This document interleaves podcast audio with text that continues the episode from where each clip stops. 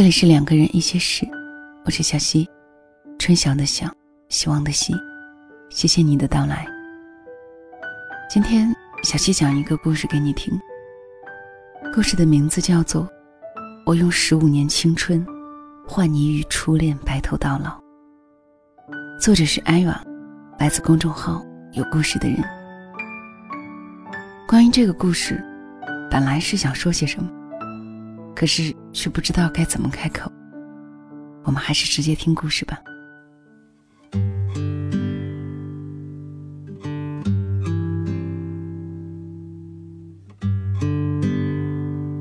重庆，忘了是第几次来这里，不知道以后还会不会来这里。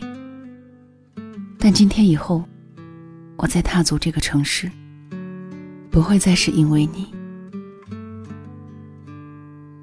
三年前大学毕业时，我不顾父母的反对，拒绝成都高薪的工作机会，离经叛道，义无反顾地来到重庆，因为那里有你。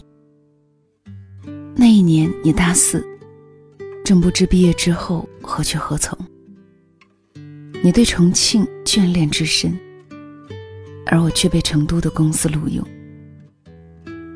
你还未毕业。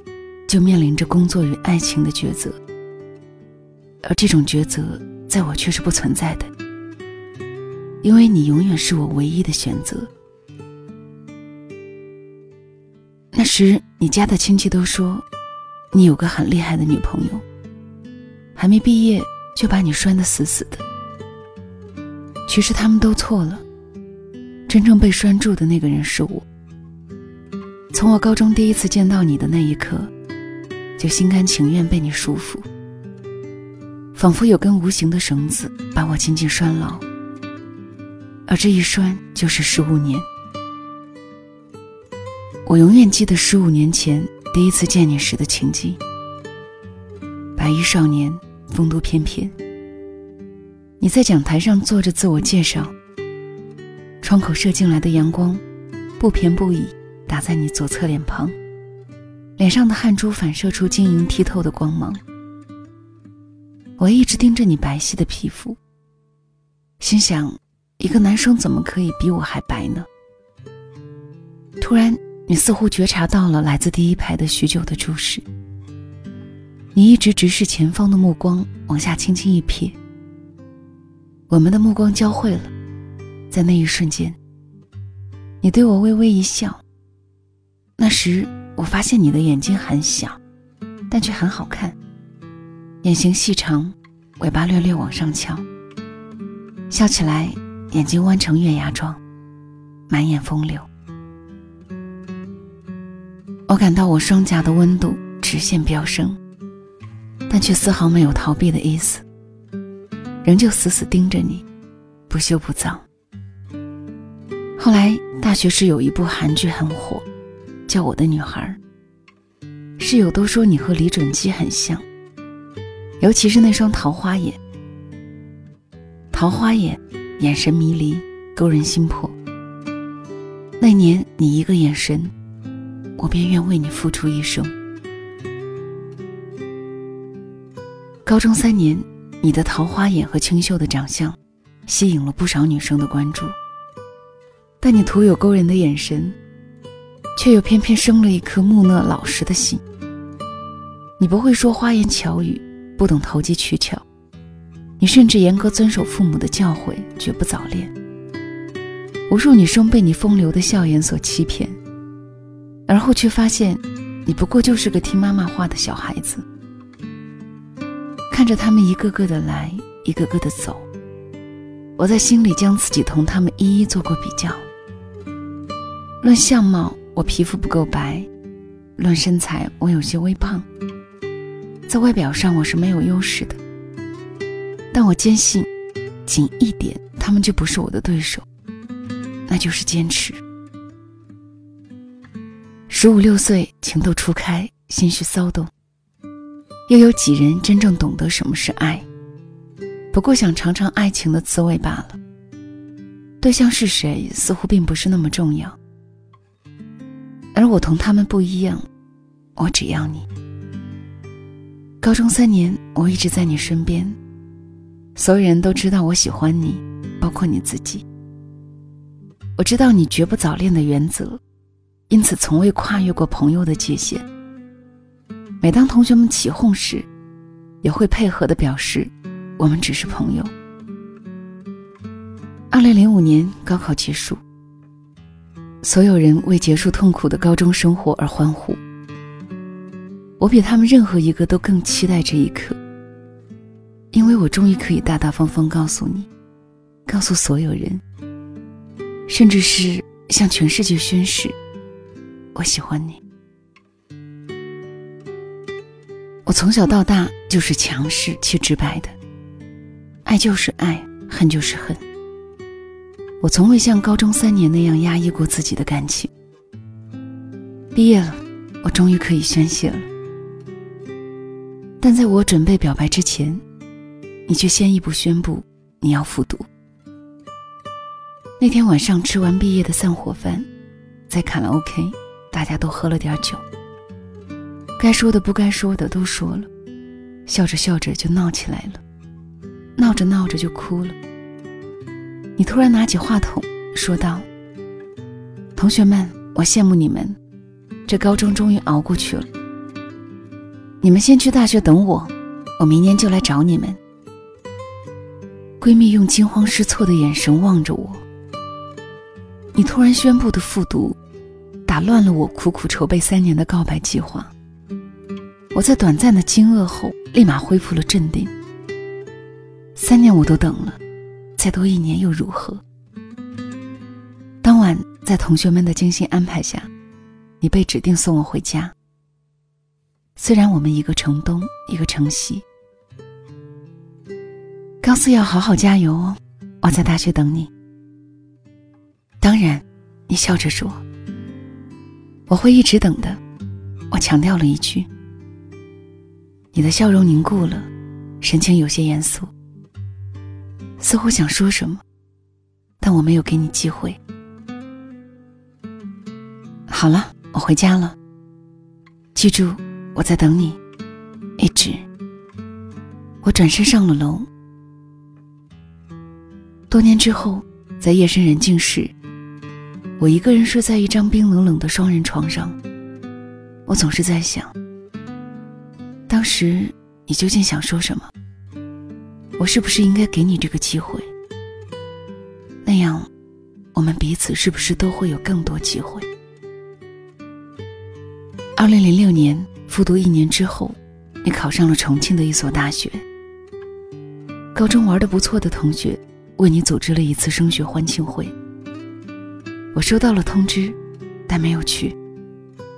经过一年的大学生活，我已经不是那个急于宣泄爱情的姑娘。我只想和你单独的、静静的聊聊。于是我给你写了一封信，里面有我高中三年所有的心绪。我对你的情愫，对你的执着，但你一直没有给我回信。向来自信骄傲的我，无法容忍这种忽视。我给你打电话说要见面，但你一味推辞。你的闪烁其词和摇摆不定让我愤怒。我决心最后一搏。好，你不出来，那我直接到你家找你。说完，我就挂掉了电话。后来你告诉我，当时你一直以为我只是充气，根本没有放在心上。所以，当你再次接到我的电话，往楼下一望时，你惊呆了。你说那么晚了，都要夜里十一点了，哪个女孩敢像你一样到这么偏僻的地方来？所有知道这件往事的人。无不感叹我追求爱情的勇气。你家虽说处于市区，但却与主干道背离，在一条布满厂房的道路深处。随着工厂倒闭，厂房废弃，通往你家的那段路愈发幽静阴森。很多时候，出租车都不愿意进，只得徒步。若干年后，你母亲告诉我，那晚。你被我的举动搞得手足无措，你搞不清楚自己的心对我究竟是什么感情，你不敢出来见我。下去吧，人家一个女孩子，不管你是怎么想的，喜不喜欢，总不能让她一个人回去啊。最终，在你母亲的劝说下，你下来了。而这些，我当时并不知道。我见到你的那一刻，既委屈又高兴。我不顾女生的矜持，直接冲上去搂住你的脖子。我的头靠在你的右肩，眼泪一个劲儿的流，一遍遍的说着：“我好想你啊，为什么不肯见我？”你用手拍着我的背，轻缓而又节制，小心翼翼，唯恐对我造成侵犯。你轻声说：“我送你回家。”我那时天真的以为，你肯下楼见我，就是你对我的爱做出的回应。而那晚你送我回家，就是对我的一种认可。我看着一年未见的你，在昏黄的街灯下，你似乎瘦了，黑了。而大学一年，我也瘦了，还白了。在外貌上，我们更加般配了。我想象着我们一起在阳光下手牵手的样子，我以为那就是郎才女貌，天生一对。那晚有太多我不知道的事，你下楼的原因，你复杂的心情，你母亲的规劝。那晚又有太多的我以为，这些一厢情愿的想法，让我忽略了你是一个家教优良且传统的男人。责任二字，往往比感情更为重要。一个女孩深夜在楼下等你，你有责任见她，并送她回家。一个女生暗恋你四年不离不弃，你有责任接受她。一个女人和你爱情长跑七年，你有责任娶她。于是，二零一三年我们结婚了。婚礼上，司仪说。我们爱情长跑七年，打败了七年之痒，最终走进婚姻的殿堂，实属不易。对你的确刚好是七年，而对我，却是整整十一年。从十五岁到二十六岁，我始终坚持不懈，等待你，追逐你，缠着你。我大学毕业就追来重庆陪你。而命运却给我开了一个玩笑。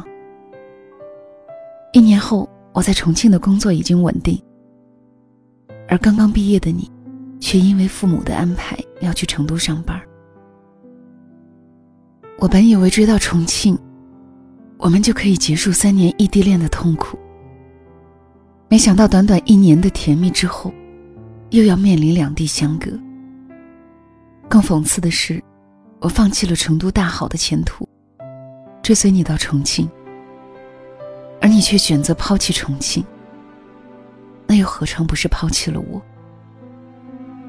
但那时，我整颗心都被你拴得死死的，我无法忍受双城之恋，更担心会失去你。我无法想象没有你的生活。你去成都之后，我每天都活在失去你的恐惧之中。那个自信独立的我，已经被投入汪洋大海，在其中逐渐迷失。又一次，在爱情与工作中，我选择了爱情。我在成都很快又找到了工作，这是我大学四年生活的地方。我很快便融入其中。后来，我们的父母合资在成都为我们付了房子的首付。在装修完成之后，我们结婚了。婚礼选在老家举行，很多高中时代的朋友从全国各地赶了回来。闺蜜那天哭得一塌糊涂，她见证了我这十一年的执着。看到我穿着婚纱站在你身边，不停的对我说：“一定要幸福。”那天，我收到了无数祝福。我那时相信自己一定会幸福。我坚持了这么多年，放弃了那么多，还折腾了好几遭。我没有理由不幸福。可是现实又再次抽了我一记耳光。我在成都的工作蒸蒸日上，被提拔指日可待，而你却因为内向老实而屡屡受挫。房产销售确实不适合你的性格。在你父母的建议以及你多日的思考之后，你同我商量，我想回重庆。这次我没有冲动，我静静的听完你的打算，没有阻拦你，但也没有表示要追随你。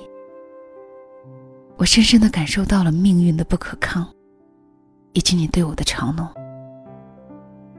我一直追着你跑。却始终赶不上你的步伐。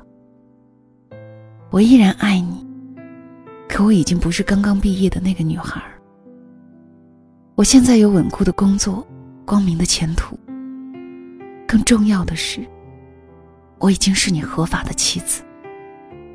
所以这一次，我选择不再追逐。你回到了重庆，而我依旧留在成都。你到重庆来吧，你们两个这样常年分居怎么行呢？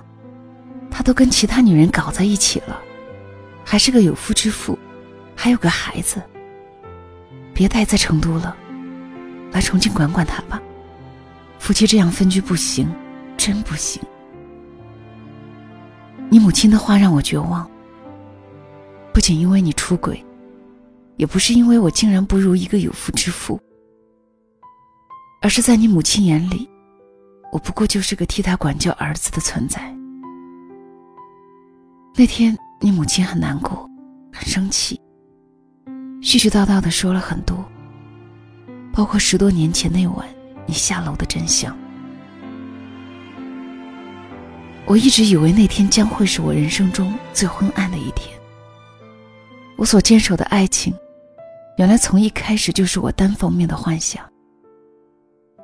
你那所谓的责任，不过是掩饰懦弱本性的外衣。你披着它，牵着我，扮演着俗世公认的好男人形象。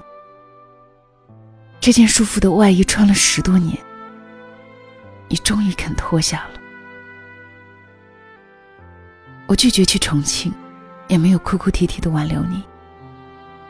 我们只是回老家好好的聊了聊。我把你母亲对我说的话告诉了你。你只是说对不起，所以你爱过我吗？这么多年过去了，我还是如此直接的问你，而你还是举棋不定。长时间的沉默后，你说：“我对你感情很深，但那真的不是爱情。我一直尝试着把你当成爱人，但这么多年我还是做不到。”你真的就像我最好的朋友一样，我努力过了，很抱歉。在你回答之前，我其实已经猜到了答案。我本以为亲耳听到你从口中说出的这番话，我会难以承受，但那一刻，我竟无比轻松。迟到了十多年的真相，总比永远蒙在鼓里强。不久后，你和那个女人分手了。你爸妈很高兴，又一次劝我去重庆，希望我们好好过日子。你却打电话对我说：“我们离婚吧。”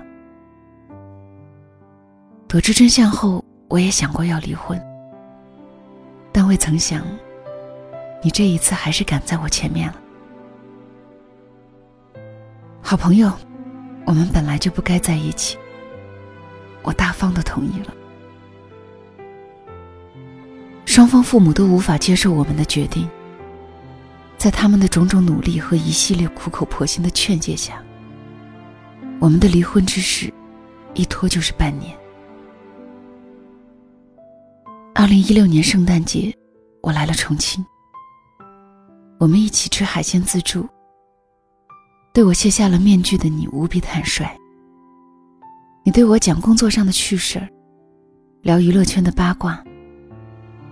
我们似乎又回到了高中，我只是你的好朋友、好哥们儿，不是女友，更不是妻子。我突然发现，我们很久没这样说说笑笑了，而你笑起来，还是和当年一个模样。我很不争气的又一次被俘虏，我决心再努力一次，最后一次。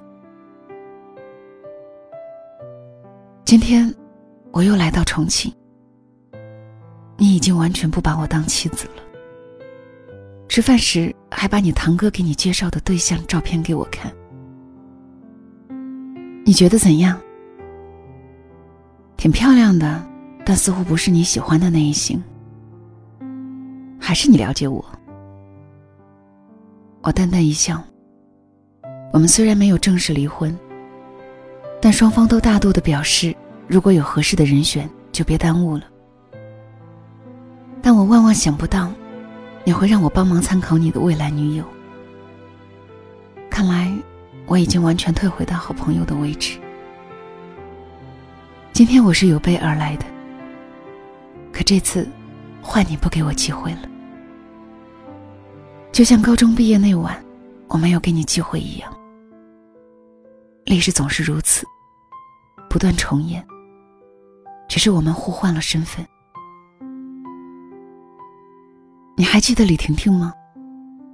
我猛然一惊。李婷婷，这个名字消失在我生命里很多年了，但却永远都不会忘记。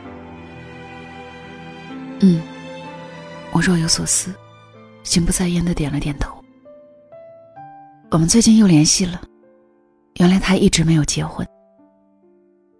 你有些羞涩，却幸福的笑着。李婷婷高中三年，是我最大的阴霾。就像所有人知道我喜欢你，他们也都知道你暗恋李婷婷。你复读之后，很多人都以为你们会在一起，但当年你选择的却是我。有件事儿一直没有告诉你，其实高四毕业后。我就想和他在一起的，毕竟他是我初恋。说到初恋，你有些害羞的低下了头。我嫉妒的想把李婷婷找出来，抽他一耳光。可是那年你不是给我写了封信吗？没想到被他看到了，所以就这样阴差阳错。你摇了摇头，似乎很无奈。我不知道用了多大的力气，才抑制住泪水，控制好声音和表情，硬生生的挤出了一个慷慨的笑颜。那现在不正好吗？你们可以重续前缘。你点点头。不过他现在在老家那边，有打算来重庆。如果他真的来不了，大不了我回老家就是了。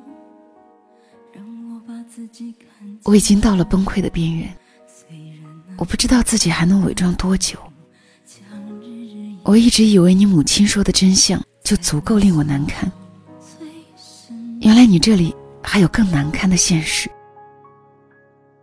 我为今天所准备的话也没有说的必要了。我告诉你要赶回成都，离开了饭店，我一个人坐轻轨穿梭于山城。我现在要去取回我的行李，他在一间向阳的屋子里，我提前租好的。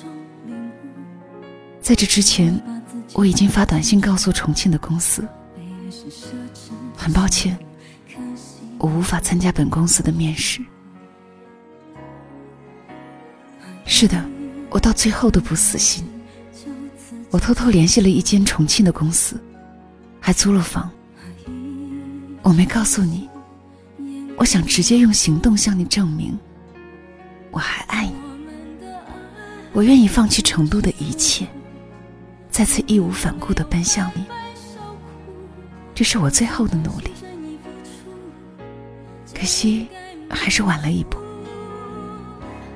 其实我是不是该谢谢你？至少最后，我在你面前还是保留了应有的尊严。我看着车窗外快速飞逝的景物，突然感慨逝者如斯。十五年，不过弹指一挥间。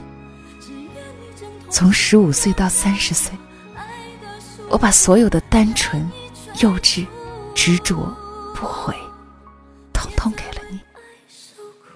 我青春的每一页，都写满了你的名字。那你呢？我不禁嘲笑自己的天真。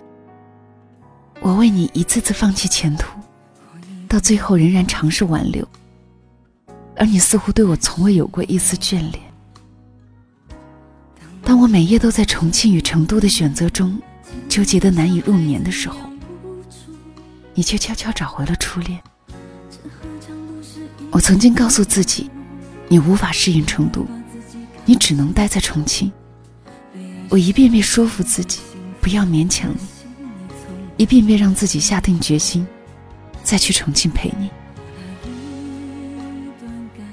我错了，错得一塌糊涂。你不是无法适应成都，你只是不爱我。为了爱的人，你可以轻而易举的离开重庆，甚至回老家。二零零二到二零一七，我们一同走过的十五年，一同错过的十五年，因为我，你与初恋分道扬镳。因为你，我也错过了更好的选择。兜兜转转，你和他还是注定相会。人一生其实有好多个十五年，但青春的十五年却只有一个。到头来，我却用十五年青春，换来你与初恋的白头到老。命运捉弄的。原来始终是我。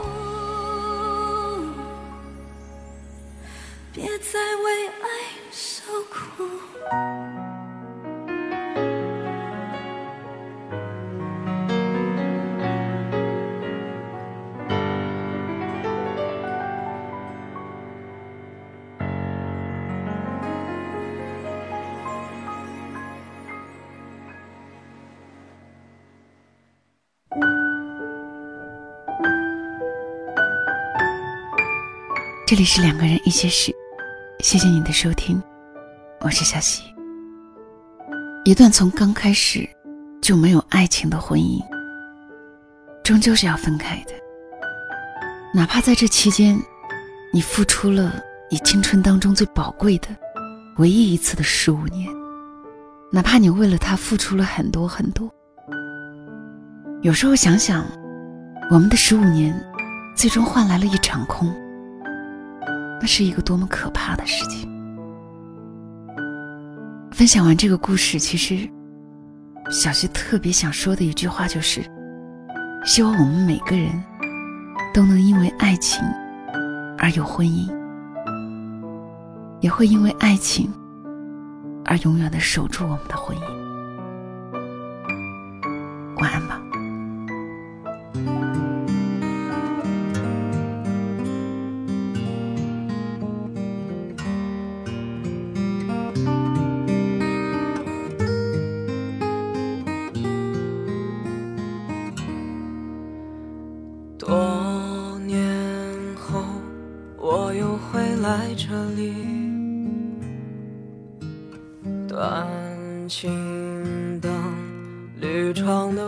的无常题，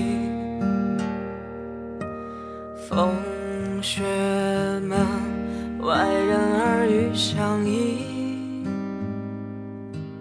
想起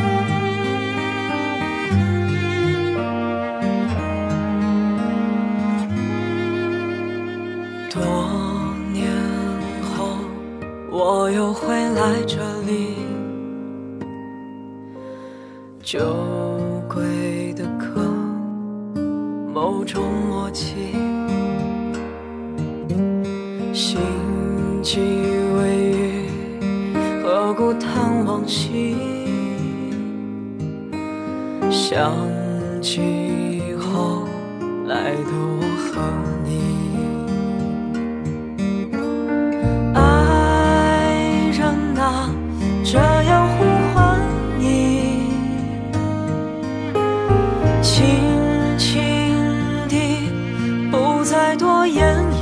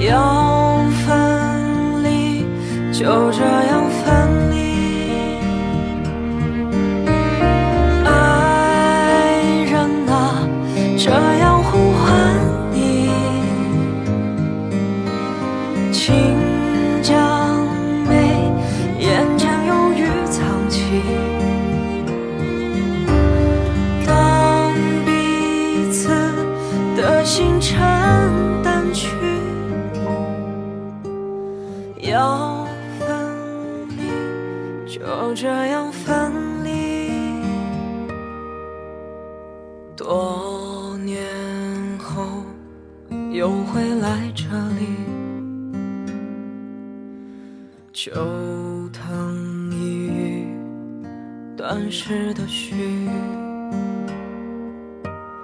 终有个人带着涟漪。很想你。